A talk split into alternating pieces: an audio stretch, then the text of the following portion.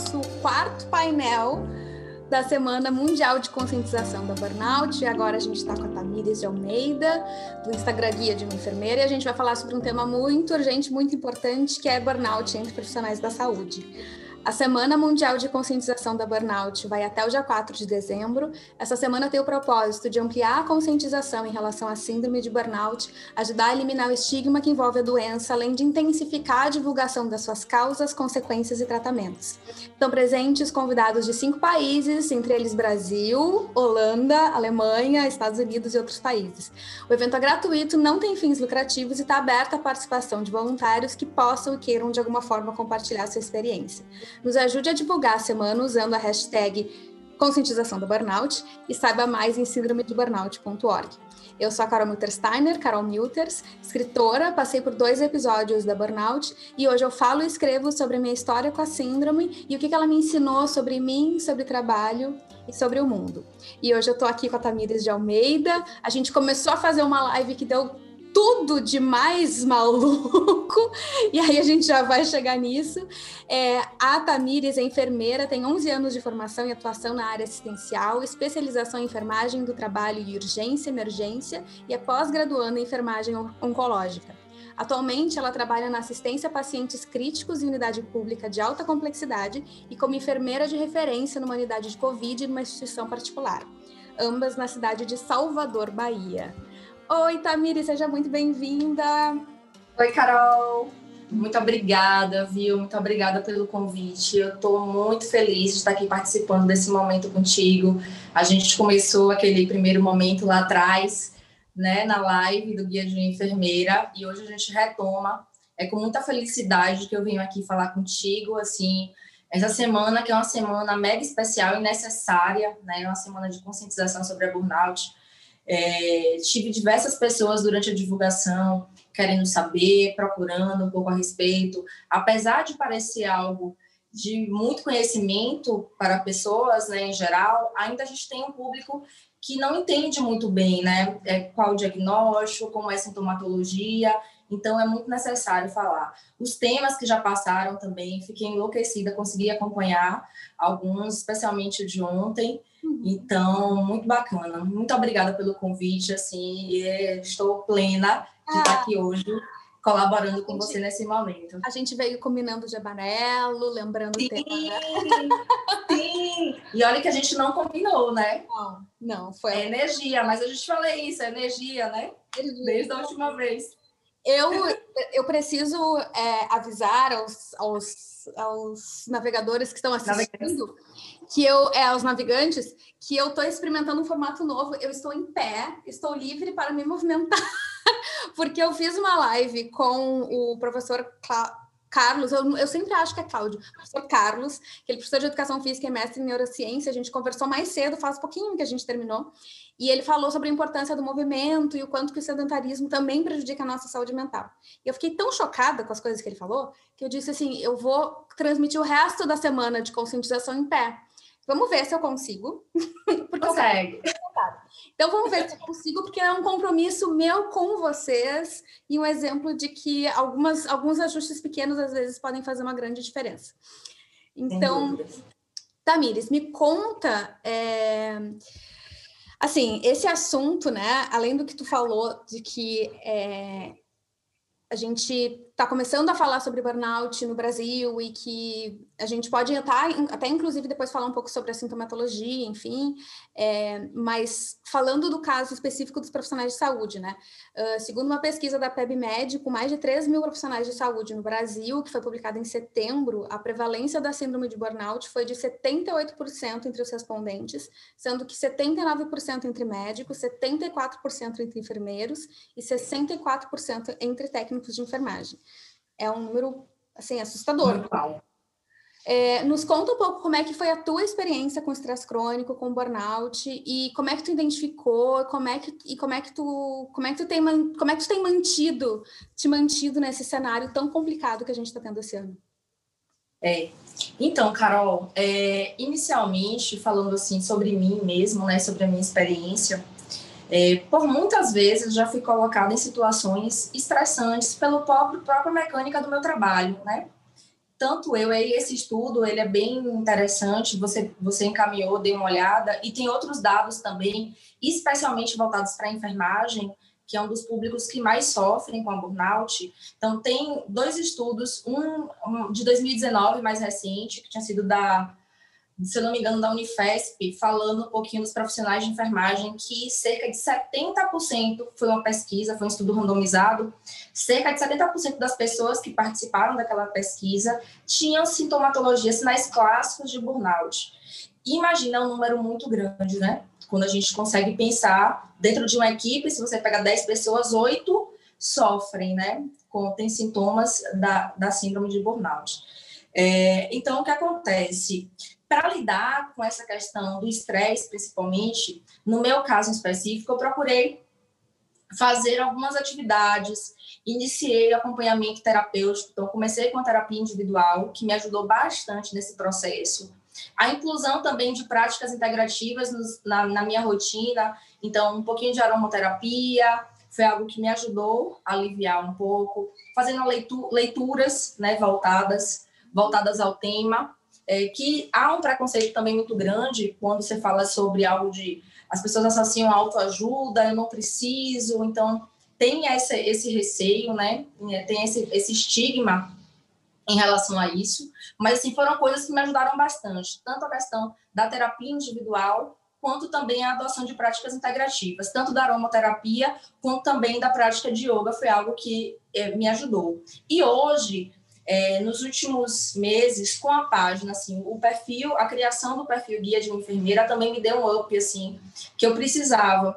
Da forma que a gente consegue ter um alcance também a outras pessoas, num momento como esse que eu estou tendo contigo e o que eu tenho com outras pessoas também no perfil, é uma forma de você fazer uma abordagem e passar a sua experiência para outras pessoas e ajudar. Então, o perfil também hoje, nesse momento do guia de enfermeira, ele me ajudou bastante, tem contribuído bastante também em melhorar esse processo, em me sentir um pouco mais é, envolvida com as pessoas e ajudar um pouco mais. Eu acho que, é, basicamente, na minha vida, foram, foi dessa forma, né? Que eu tentei lidar com essa questão do estresse. Porque, assim, a, o trabalho em si só, ele já é um fator estressor.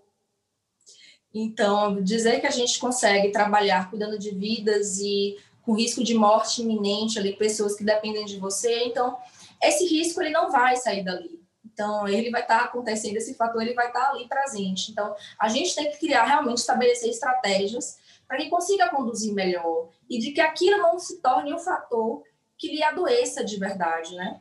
Então, assim, foram as formas que eu consegui conduzir bem. E aí, sempre que eu posso, eu vou trazendo essas dicas e ajudando também para que outros colegas, né, outros profissionais, possam também se beneficiar e conhecer um pouquinho de outras práticas voltadas a isso. Muito bom, excelente. É, enquanto estava falando, eu me lembrei, eu, eu facilitei uma oficina de autocuidado para fonoaudiólogas no meio desse ano, em julho desse ano, com uma fono, é, com o viés de, de prevenção de burnout, enfim, e a maior parte das pessoas que se inscreveu também estavam trabalhando com pacientes de Covid, estavam diretamente na. E, é, e aí, uma das coisas que eu achei mais interessante, assim, eu tenho uma autoavaliação na, no, no meu site, no, na minha bio lá no Instagram, que é uma avaliação que tem, tem, ela é relacionada com os parâmetros da Maslow e do Freudenberger, enfim, das, das pessoas que criaram a, conceito clínico do burnout. E aí ele tem alguns pilares, assim, que são os pilares da nossa vida. Então tem relacionamentos, humor, saúde, babá.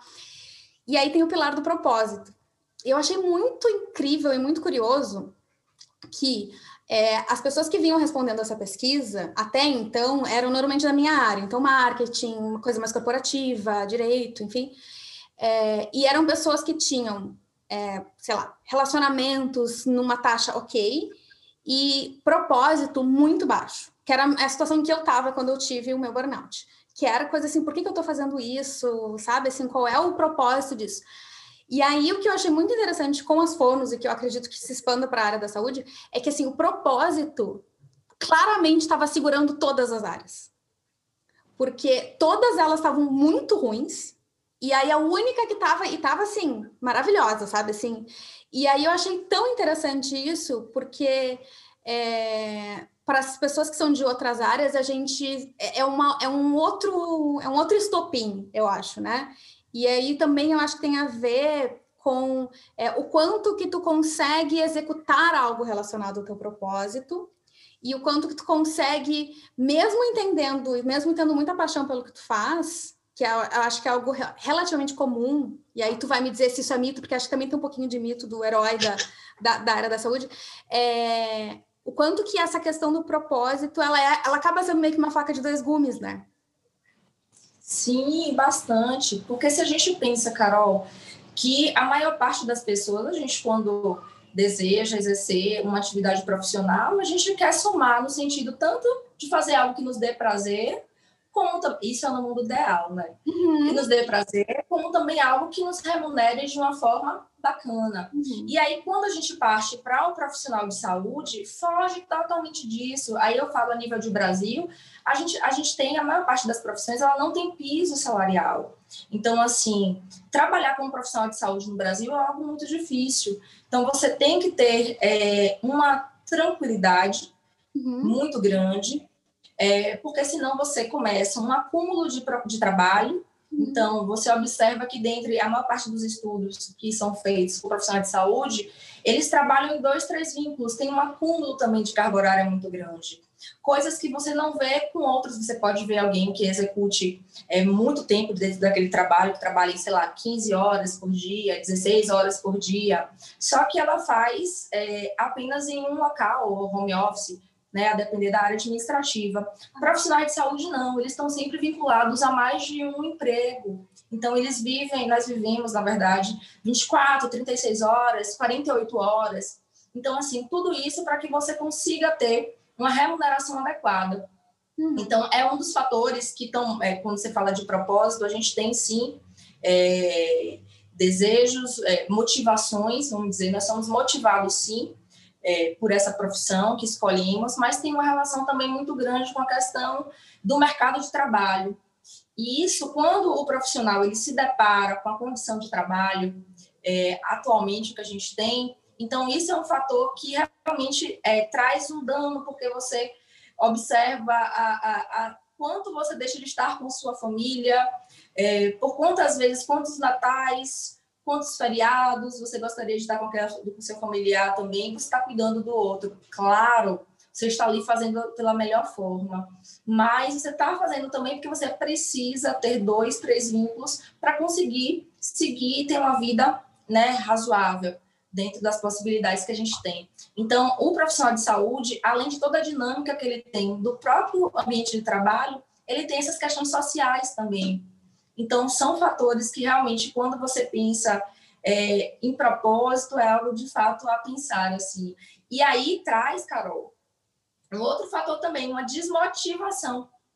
Então, essa questão de, de até da personalização, quando você coloca o profissional como herói, a gente teve agora a questão do Covid, então vocês são heróis, mas uh, nós estamos fazendo o nosso trabalho, o que é que a gente só quer? O reconhecimento. Então, por vezes, a falta de reconhecimento, além do muito obrigada, parabéns né, pelo que você fez, o reconhecimento também a nível de remuneração. Isso é muito importante é um fator também que está bastante atrelado com o adoecimento de, dos profissionais de saúde.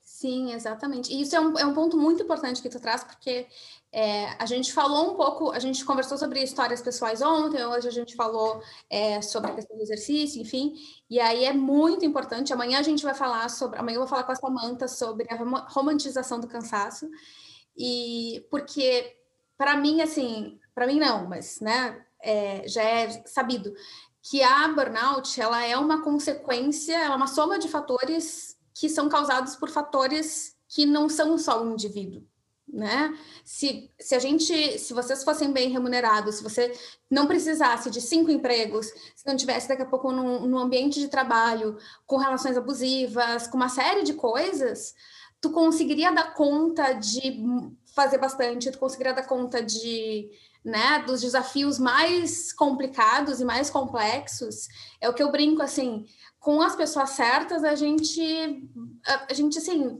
bate pedra junto, sabe? A gente faz qualquer coisa. Mas e recebendo, né, a, a estrutura necessária, a infraestrutura mínima necessária, E na, eu acho que na pesquisa da PebMed também falava sobre isso, né? Sobre ter os recursos necessários para executar a sua função. É, e aí isso vai para qualquer área, né? No, no, meu caso também, eu tinha muito isso, assim, de que eu tinha que fazer o papel de cinco pessoas, eu tinha que inventar uma tecnologia que não existia, porque o que a gente precisava fazer, enfim. E aí, e o que eu fazia era uma coisa totalmente não essencial, né? Então, tu imagina um profissional de saúde que não tem estrutura para fazer, que sabe que a vida depende de XPTO lá, o equipamento, e que isso não está à sua disposição. E aí, um dia, e outro dia, e outro dia. Exato. Outro dia. Exatamente. Eu tinha até colocado aqui, eu achei muito interessante ontem eh, na live, vocês estavam falando um pouco sobre a Slow Life. Uhum. Não foi? E eu achei muito bacana isso, a questão do desacelerar um pouco, mas não disso, vocês falaram isso, e eu achei fantástico, porque para a gente, quando você imagina profissionais com diversos vínculos, então Imagine nesse contexto como é você falar para uma pessoa dessa, olha, desacelere. Nossa. Você então, tá... é realmente muito desafiador. Tanto que eu tinha colocado aqui, ó, sobre desafios, né? Desafios dos profissionais de saúde, que é você, essa questão de você desacelerar, mas tentar manter aquele ritmo de trabalho, porque você também precisa é, manter esses vínculos. Então, é, são os desafios realmente que nós somos colocados diariamente. Exatamente. Me diz uma coisa, tu acha que é possível atravessar um período como que a gente está passando agora, sem colapsar?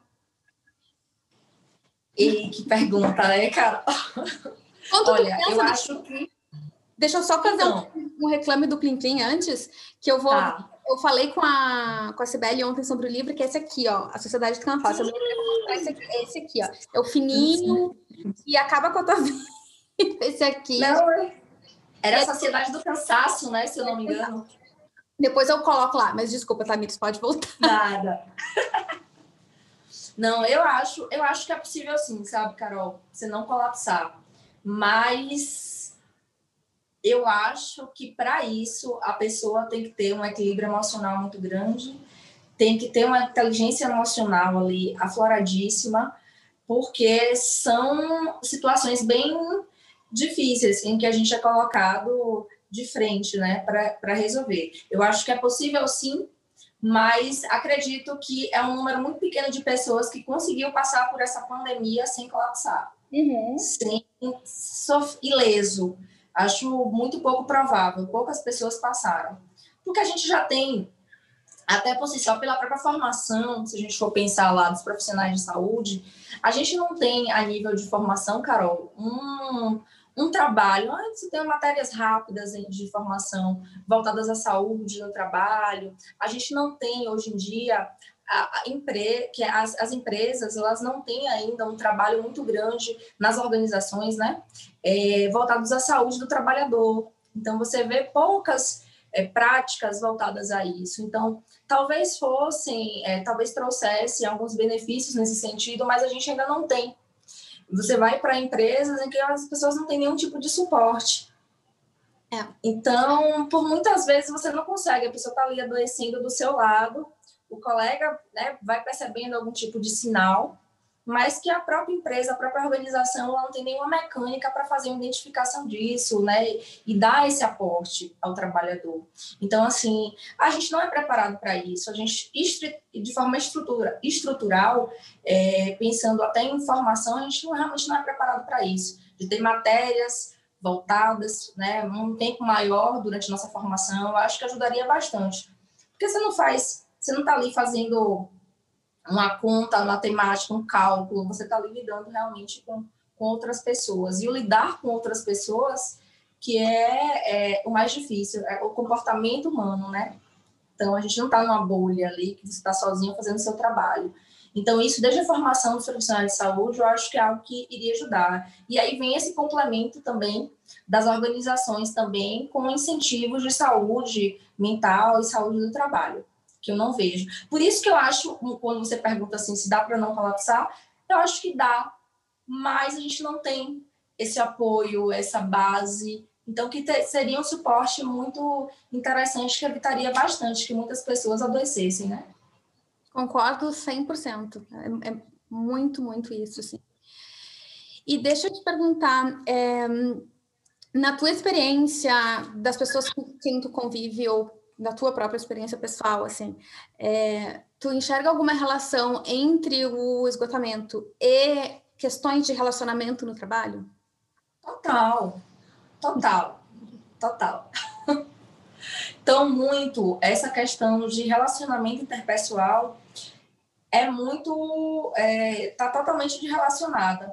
Então, assim, a gente trabalha, especialmente quando você pensa com um corpo de multiprofissional, então você trabalha ali com equipe multi, então você tem a enfermagem, você tem a nutrição, é, seja o enfermeiro ou técnico de enfermagem, você tem a equipe médico, médico, fisioterapeuta, né, a equipe de fono. Então, assim, imagina você estar tá ali interligado com diversos profissionais. Então, você não está bem. Então, quando um não está bem, nada funciona. Então, parece que a engrenagem né, dá uma trava ali, que as coisas não rodam tão bem. Então, estão muito relacionadas. É, recentemente, eu fiz até uma live falando sobre é, comportamento assertivo e a gente falando um pouco sobre essa questão de como de abordagem, de como a gente fazer uma abordagem do outro, né? Que são é, e é, é muito claro essa questão comportamental de como você torna um ambiente um pouco mais favorável. E nesse momento que a gente está vivendo de pandemia, então a gente teve pessoas, eu já presenciei séries, diversas situações de conflitos no ambiente de trabalho, não relacionadas ao paciente, mas sim pela própria dinâmica do trabalho, por hum. nível de estresse, assim, de esgotamento, de limite, a pessoa se encontrar no limite, ela não conseguir mais é, ter um nível de conversa, algo, é, não conseguia relativizar nada. Uhum. Então, assim, está muito relacionado, sim, essa questão de você, por isso que eu tratei antes a questão de equilíbrio e do comportamento assertivo, que eu acho que estão super interligadas e que a gente tem uma dificuldade muito grande de colocar em prática nesse ambiente, nesse atual cenário. Justamente até porque a gente não, é muito, não foi muito preparado. Quem é que viveu uma pandemia também, né? Se é. a gente for pensar. A gente nunca passou por isso, não fomos colocados à prova, porque vivíamos todos de uma forma fazemos o nosso, o nosso trabalho, tínhamos situações de estresse, mas que já estávamos habituados a identificar e conviver daquela forma. E aí fomos colocados a, a uma situação totalmente totalmente divergente, Carol? Eu tô te vendo. Tô Oi, tá aqui, tá, gente. Então, a gente foi colocado totalmente numa situação divergente, que a gente já estava habituado a vivenciar. Então, assim, realmente é muito desafiador. Muito Sim. desafiador tudo isso. E como é importante... Tem que parar Carol, desculpa. Deixa eu só fazer... Vai resolver. Ai, que lindo que tá o dia aí. Aqui só tá... Não tá... Tá maravilhoso. Primavera na Bahia. Gostei desse céu azul aí, me deu até um up. Deixa eu colocar Mas, aqui, deixa eu ajustar. É, como é importante a autoconsciência, né? Porque agora que você estava falando disso, assim, é lógico que a gente tem situações de conflito e que a gente vai ter momentos em que a gente vai estar mais de pavio curto e que dependendo, né? Mas a gente conseguir identificar isso é tão importante, né? Sim. Uh, e porque o, né, esse colapso do esgotamento ele é aquele espectro que tu foi até o final do precipício. Tu não precisava ter ido até o final, né? Exato. Antes de conseguir deixa... Carol, desculpa, claro. rapidinho, deixa eu só ajustar isso aqui. Te arruma aí que eu vou dar uma olhada nos comentários. Pronto. Porque senão eu vou ter um pouco de dificuldade da gente concluir. Não tem problema. Gisele, bem-vinda de novo. A gente tem já algumas habituês aqui nas, nas lives. Ah, é? Gisele, Ana, Cibele, tema essencial ainda mais em tempos de pandemia. Ela já mandou a tartaruguinha dela aqui, a Cibele, agradeceu pela reverência. Ali, Aline Miltersteiner, com casa da minha irmã, disse que eu fiquei mais linda ainda de pé. Muito obrigada. Ah, muito legal. Então, qualquer coisa, comentem ali no chat. Ana Matos, bem-vinda. Podem comentar, mandar perguntas, enfim, que a gente também vai batendo nosso papo aqui. Tudo Não, certo aí? Agora foi, acho que agora tá tudo certo. Tudo certo, então tá tudo bem. Tem emoção. então, quem não, não assistiu, a gente fez uma live que a, a Tamires me convidou para fazer uma live tem mais ou menos um mês. Isso. Sabe aqueles dias que dá tudo errado? atrasou, aí não dava certo, aí tinha delay, aí a, live caía e voltava. Então, assim, uma das coisas que o burnout me ensinou, tá me dizer, é que a gente não aprecia quando as coisas dão certo, porque a gente tem, a, né, o nosso olhar ele está muito treinado porque dá errado, porque, né, evolucionariamente falando, o nosso ancestral mais neurótico foi o que sobreviveu ao leão, né? Então a gente está aqui com uma herança genética bem neurótica. E é, a gente precisa retreinar o nosso olhar para o que tá bom. Então vamos só assim ter um momento para apreciar que está tudo funcionando. que eu te Não, tá tudo ótimo. Tá tudo rolando bem. E você que está assistindo, tome um momento para agradecer que tu tem eletricidade, que tu tem internet, que tu consegue enxergar. Então, assim, olha quanta coisa boa que existe só neste momentinho, né? É verdade. É... O que que tu diria uh, ah, para os considerando assim o, que tu já passou, enfim, o que, que tu diria para os teus pacientes ou para os pacientes das pessoas que estão que nessa linha de frente atualmente? Então, Carol, eu diria para ter calma, que tudo isso vai passar. Então, assim, a gente já conseguiu chegar até agora. É, tivemos muitas perdas e sofremos muito, todos nós. Então, é, eu acho que o pior, sim, eu acredito que já tenha passado mas a gente ainda tem muita coisa a passar. Mas é preciso ter calma, trabalhar de forma tranquila, é, ter compaixão e empatia. Eu acho que eu falaria isso, e eu sempre falo, sempre que eu tenho a oportunidade de falar, essa questão da gente estar tá o tempo todo se colocando um pouco no lugar do outro. Eu acho que é algo que funciona bastante e faz com que o trabalho se torne um pouco mais fluido, uhum. né? Então, que as coisas não se tornem tão pesadas. Então, eu acho que falar isso, passar uma calma, mostrar que realmente a gente está aqui para fazer o melhor, mas que também é importante ter essa questão de vamos enxergar o outro, o que é que o outro está pensando aqui agora? Quais são os medos, né? Quais são quais medos você tem? Como eu posso te ajudar? Então, eu acho que isso é algo que a gente tem que estar tá fazendo de forma bem contínua e tornar que as pessoas, a gente está, todo mundo está trabalhando em prol de uma única coisa, que é a cura, né, que é que todos saiam da melhor forma possível. Então, eu, o que eu teria para falar hoje é isso. Calma, tudo vai passar, mas vamos ter um pouquinho de, de cuidado e sensibilidade aí com o outro também. Exato, muito, muito bom. Isso me lembra que eu conversei, não me lembro mais uh, com quem, assim, que é, sobre a questão do tratamento, né, da, da própria burnout, da minha experiência com a burnout, enfim. E aí eu, eu fiz algum comentário relacionado a que Uh, ontem eu conversei com a Fátima isso, né, de, de que a gente às vezes espera que, que, a, né, que a gente chegue no consultório, no hospital, enfim, que aquela pessoa tenha todas as respostas e que aquela, aquela pessoa saiba, assim, nos, nos ajeite, né, e que do outro lado tem outro ser humano, enfim.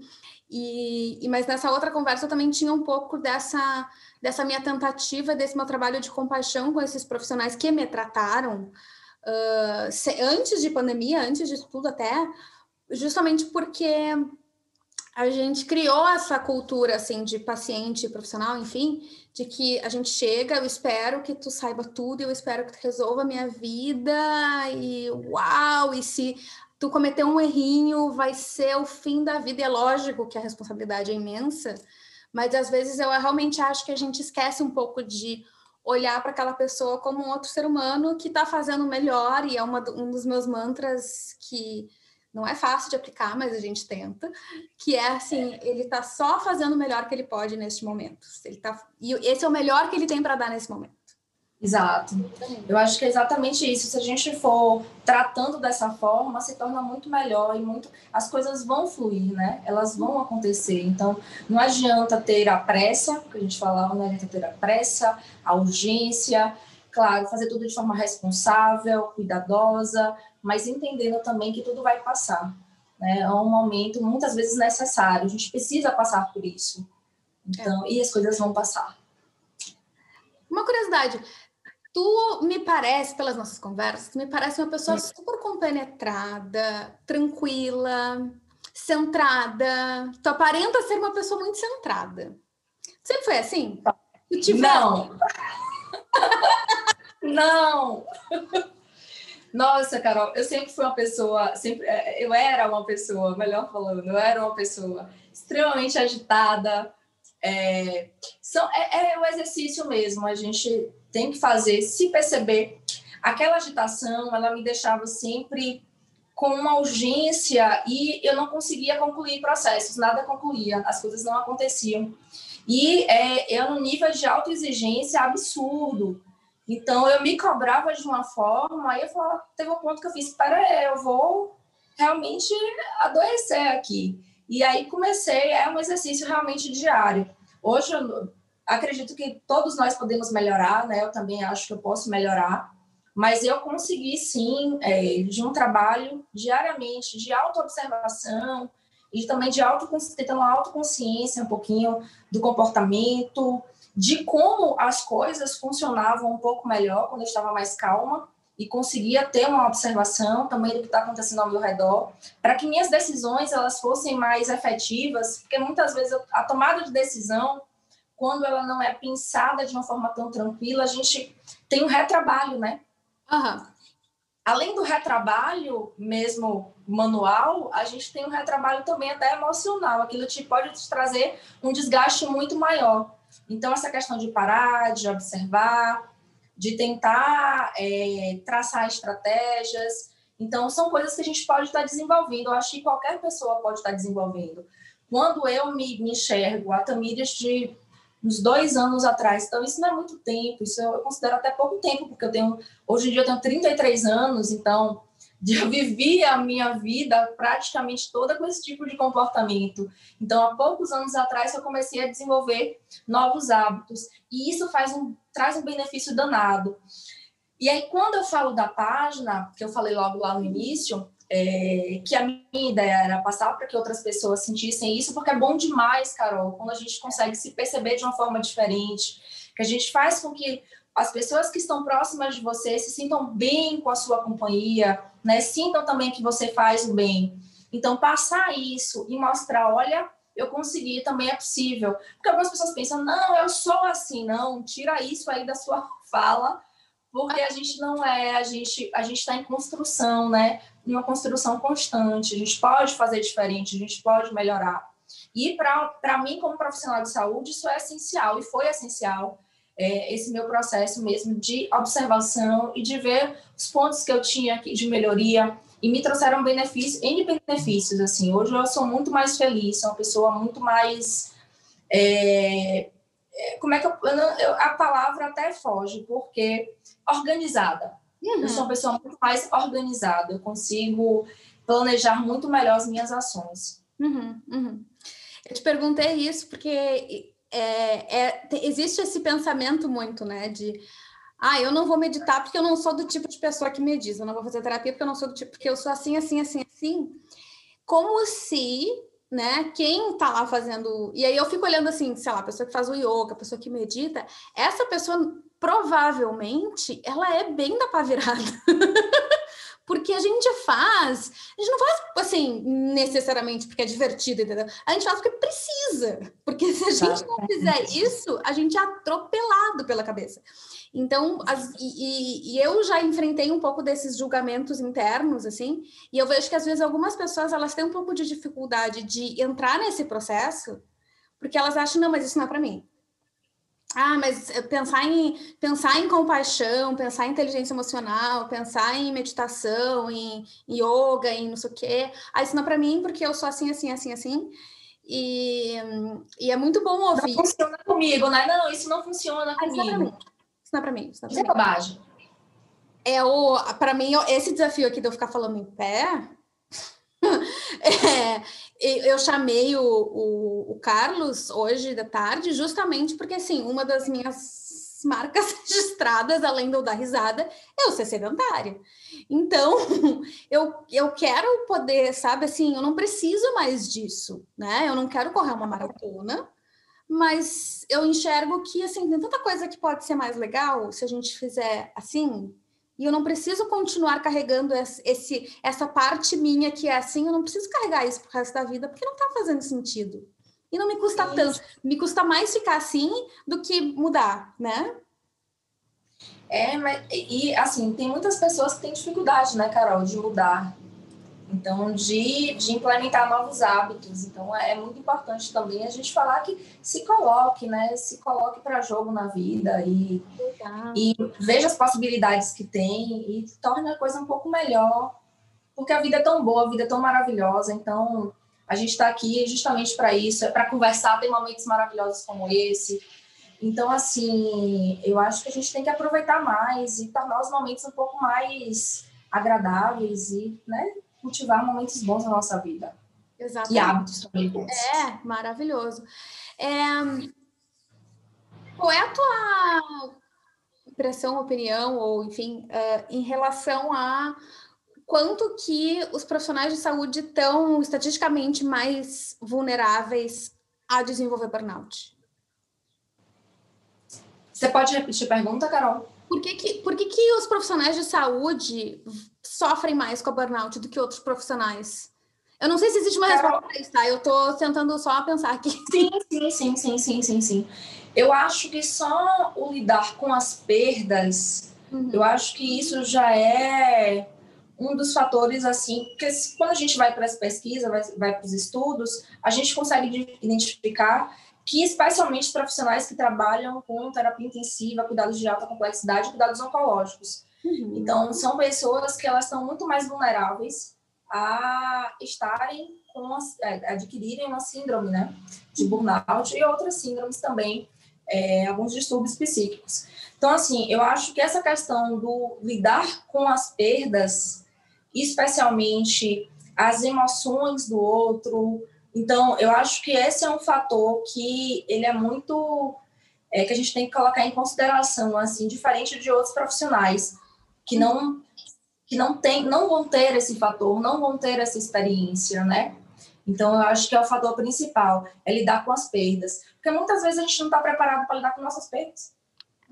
E naquele momento a gente é colocado e dá um aporte para uma outra pessoa lidar com aquele momento ali. Então, eu acho que é um dos principais fatores em que, em que as equipes de saúde são colocadas mesmo, eh, são mais desafiadas. Eu acho que é o principal fator.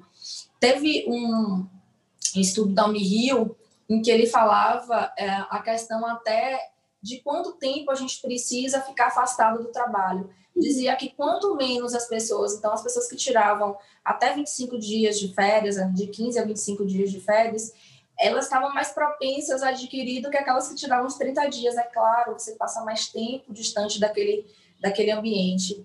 Então, eu acho que isso de você lidar com perdas, Carol, lidar com vidas e o tempo todo ali, risco iminente de morte o tempo todo, e você ter viver um estado de alerta, quando você pisa naquele ambiente, você entra em estado de alerta. Então, você está ali o tempo todo vigilante. E isso para nossa, nossa mente, né? Então, você colocar um pouco se colocar sempre daquela forma, eu acho que é um dos principais fatores que eu também desassocio pela minha vivência, assim, pela minha experiência, como um dos principais fatores adoecedores, especialmente para síndrome de burnout. Fora a pressão, a, a, própria pressão de você fazer as coisas de uma forma rápida, dentro da, né, daquela mecânica ali do, do próprio trabalho. Então, você tem que estar sempre ali naquela balança, né? lidando com aquela situação, mas ao mesmo tempo sendo produtivo. Então, é uma pressão realmente muito grande que a gente que a gente sofre aí nesse contexto hospitalar. Existe também aquele conceito da fadiga por compaixão, fadiga de compaixão, fadiga por compaixão, né? Que é Sim. essa exaustão por algo que pelo sofrimento do outro. E eu fui pesquisar sobre isso porque lá no meio, comecinho para o meio do ano, quando começou quando começou a, a, quando chegou a pandemia aí no Brasil e aí tava com assim, eu tava lendo notícia aqui, eu tava vendo números de casos todos os dias aí, aqui e não sei e nos Estados Unidos e não sei mais onde, não sei o quê. Eu entrei num estado de assim é, letargia, sabe? E aí eu fui, fui entendendo, e aí eu caí por acaso nesse conceito, e aí eu fui entendendo o que estava acontecendo comigo. É, que eu estava tão, eu sem trabalhar com isso, meramente vendo notícias, porque na verdade é um conceito que foi atribuído para profissionais de saúde, bombeiros, enfim, é, só por estar vendo na TV, né, e vendo reportagens do sofrimento dos outros, isso é uma coisa que nos sobrecarga tanto, sobrecarrega tanto, Muito. e a gente está tão exposto a isso. Muito. É muito interessante você falar sobre isso, porque é, eu tive diversos colegas, né, diversos profissionais, que eles deixaram, nós deixamos de ver reportagens, nós uhum. paramos. E a maior parte de nós passou um tempo vivendo como se fosse um universo em outro universo, uma realidade paralela a gente, a gente utilizava esse termo, realidade paralela. Olha só. Porque a gente vivia de uma forma e evitava assistir, porque a gente estava assistindo algo que a gente já estava vivenciando ali no, no, dia a dia. Isso trazia um desgaste, você chegava em casa, você não conseguia descansar, porque quando você ligava a TV ou um noticiário, você pegava a internet, acessava a internet, você via a mesma coisa que você estava vivenciando fora. Você não tinha em nenhum momento um escape. A gente não tinha válvula de escape. Porque a nossa válvula de escape era em casa, as pessoas dentro de casa, a gente tinha que viver, manter o distanciamento, ou quando você fazia um acesso a qualquer outra mídia social, você tinha lá a informação sobre Covid nesse momento de pandemia. Então, hum. assim, é, acho que nunca, nunca nenhum de nós vivenciou algo parecido, Carol. É. Nunca nenhum de, nem sei se a gente vai vivenciar de novo algo tão forte como os últimos meses que a gente passou. E, é e, e para mim foi tão importante colocar palavras nisso, assim, colocar um nome nisso, entender, sabe, assim, ah, isso é o que está acontecendo, isso é parte do que está acontecendo, pelo menos, porque daí tu sabe o que fazer em relação a, em relação a esse fenômeno, né? Então, o que que eu, e, e a minha reflexão foi muito assim, o que que eu ganho, é, no que que eu posso contribuir vendo notícia todos os dias. Eu não vou fazer diferença nenhuma, porque eu já faço isolamento, eu já faço isso. Não ia mudar no meu comportamento e eu não ia fazer nenhuma outra coisa. Foi num, foi num programa, foi num programa de TV, depois eu fui, fui ler mais sobre isso, que não era nem sobre Covid que ele estava falando, era sobre as notícias em geral do ano passado. E aí o apresentador ele falou um negócio muito interessante. Ele disse assim: se é, ficar olhando o noticiário Uh, quer dizer, se parar de ficar olhando o noticiário, te ajudar a ir com mais intensidade na direção das coisas que para ti importam, das causas que importam, né, das iniciativas que importam, então assim, ó. E aquilo para mim foi um, um, combustível muito interessante, porque eu entendi assim, faz muito mais sentido eu estar aqui falando contigo sobre o burnout de profissionais de saúde do que eu ficar olhando todos os números todos os dias. Sem dúvida, sem dúvida. Sem dúvida. E assim, é, o que a gente traz também de conhecimento um para o outro, a troca de experiências, e você consegue entender um pouquinho qual é a realidade do outro, né? Te torna a coisa até muito melhor do que você. Tá, mas parece tudo tão distante, né? Parece tudo tão distante, mas eu tô tão próxima de você no sentido de, de fala e de trazer também a, a minha realidade e, e ser até mais fácil da gente conseguir lidar e até se colocar um pouco, que eu falei antes, de se colocar um pouco no lugar do outro, talvez você conhecendo um pouco mais a minha realidade dessa forma e não vendo apenas, né, ali é. um pouco distante, ouvindo o noticiário a respeito. Exatamente. Vou dar uma olhada aqui nos, nas participações. Patrícia Faria, bem-vinda. Ana Marli, bem-vinda. Ana Luísa Dias, que é psicóloga, ela comentou, exato, é fundamental. A, tu conhece a Ana Luísa? Ana Luísa Ela é maravilhosa. Ela é maravilhosa. É, é, fundamental, especialmente para nós profissionais de saúde, que possamos criar essa bolha de proteção à nossa saúde mental. Exato. Eu acho que para todos nós, de uma certa forma, acabou ficando, porque está todo mundo exposto a, a, tanta informação que, que a gente precisa realmente assim se permitir né? Uh, ter o, aquele joy of missing out, que é o oposto do fear of missing out, que é o. Eu, eu fico feliz de não saber exatamente o que está acontecendo o tempo inteiro, porque eu vou selecionar, e aí volta para a filosofia slow que a Sibeli trouxe ontem, que é justamente da gente ter a, a coragem de olhar assim: isso não faz sentido para mim. Eu não vou ficar olhando para isso, eu não vou me gastar com isso. Não, e eu achei uma coisa bem bacana que a gente tinha conversado, que vocês conversaram ontem, tinha até colocado aqui, de respeitar o nosso ritmo.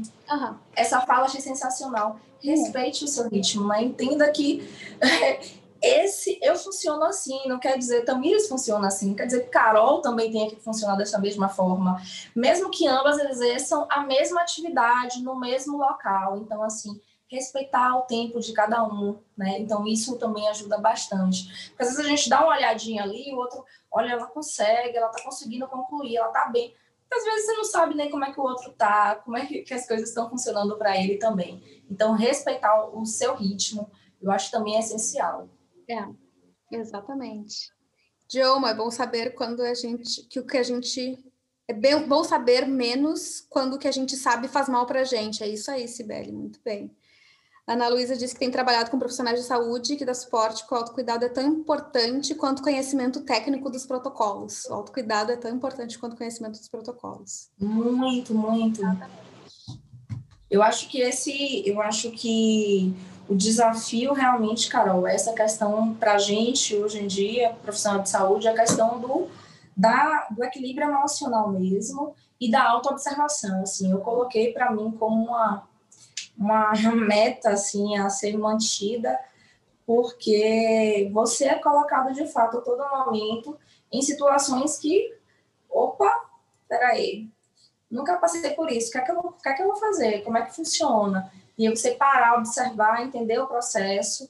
Então, eu acho que o desafio é esse: se auto-observar, se conhecer um pouco melhor, né? manter sempre o equilíbrio, independente da situação. Então, assim, se está bem focado, porque as coisas, como eu falei antes, elas vão, a vida vai seguir, as coisas vão continuar e vão funcionar. Agora, a gente precisa estar tá bem equilibrado e entender isso eu assisti uma entrevista da Elizabeth Gilbert, que é aquela que escreveu o primeiro Razar Amar, e ela, a entrevista tem uns 5, 6 anos, eu acho, e é só em inglês, mas ela fala, um, ela, ela trouxe um conceito que eu achei tão incrível, que é assim, é, ela explicou, ela já explicou meio mal o conceito matemático, e eu, que sei menos ainda de matemática que ela, traduzindo para o português cinco anos depois, vai ser um telefone sem fio, mas, me, mas continue aqui comigo.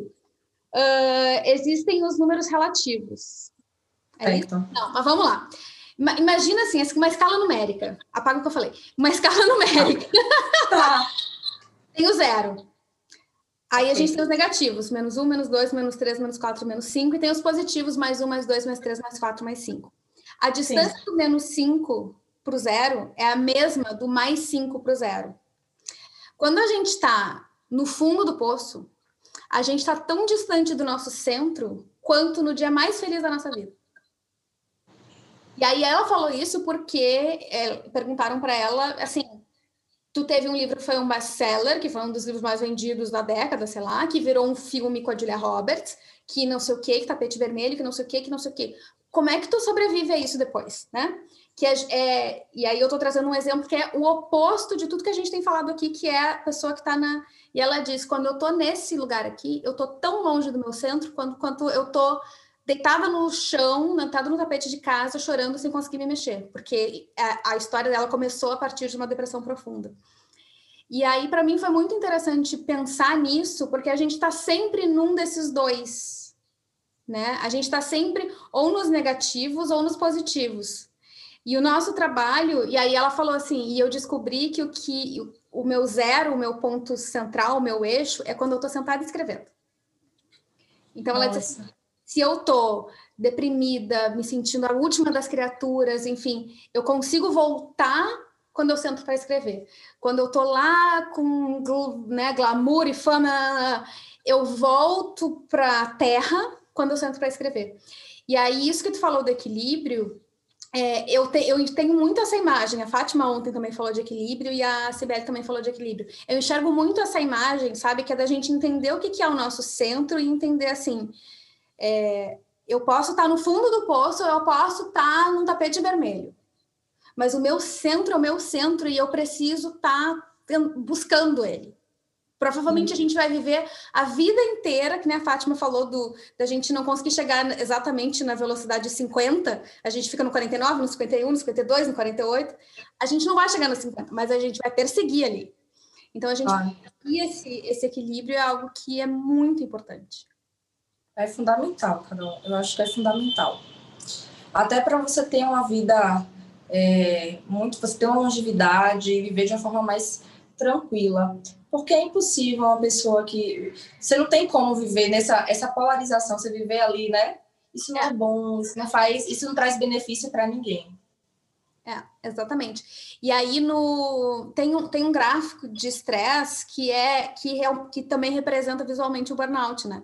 E aí o burn, ele começa no tédio, que é tipo zero estresse, e aí vai assim, é uma curva de nível de estresse, e aí depois cai de novo, que é o burnout, que é o nível de exaustão. E aí, para tu conseguir, né, a, o ideal, entre aspas, é que tu não esteja nem no tédio, e Sim. nem no burnout, e nem assim, fazendo tanto que tu colapsa. E é muito interessante que a nossa resposta natural, fisiológica, quando a gente colapsa, é voltar para o tédio, porque a gente não consegue sair da cama. Para que a gente comece tudo de novo. E a gente precisa tentar achar esse centro, assim, e ficar o máximo possível nesse lugar.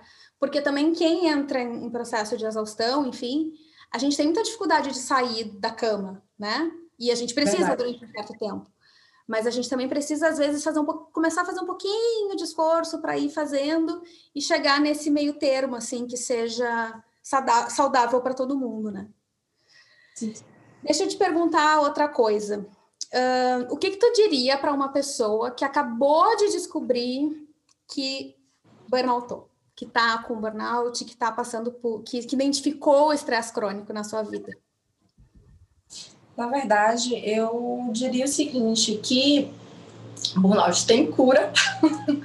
então, assim, é muito importante se colocar também, procurar ajuda, é, procurar atividades também que te tragam bem-estar, refletir um pouco, parar um pouco, refletir sobre a vida que você está vivendo, é, o que é que pode ser, quais são os seus hábitos, né, o que é que você pode tanto adicionar quanto retirar de hábito dentro da sua vida.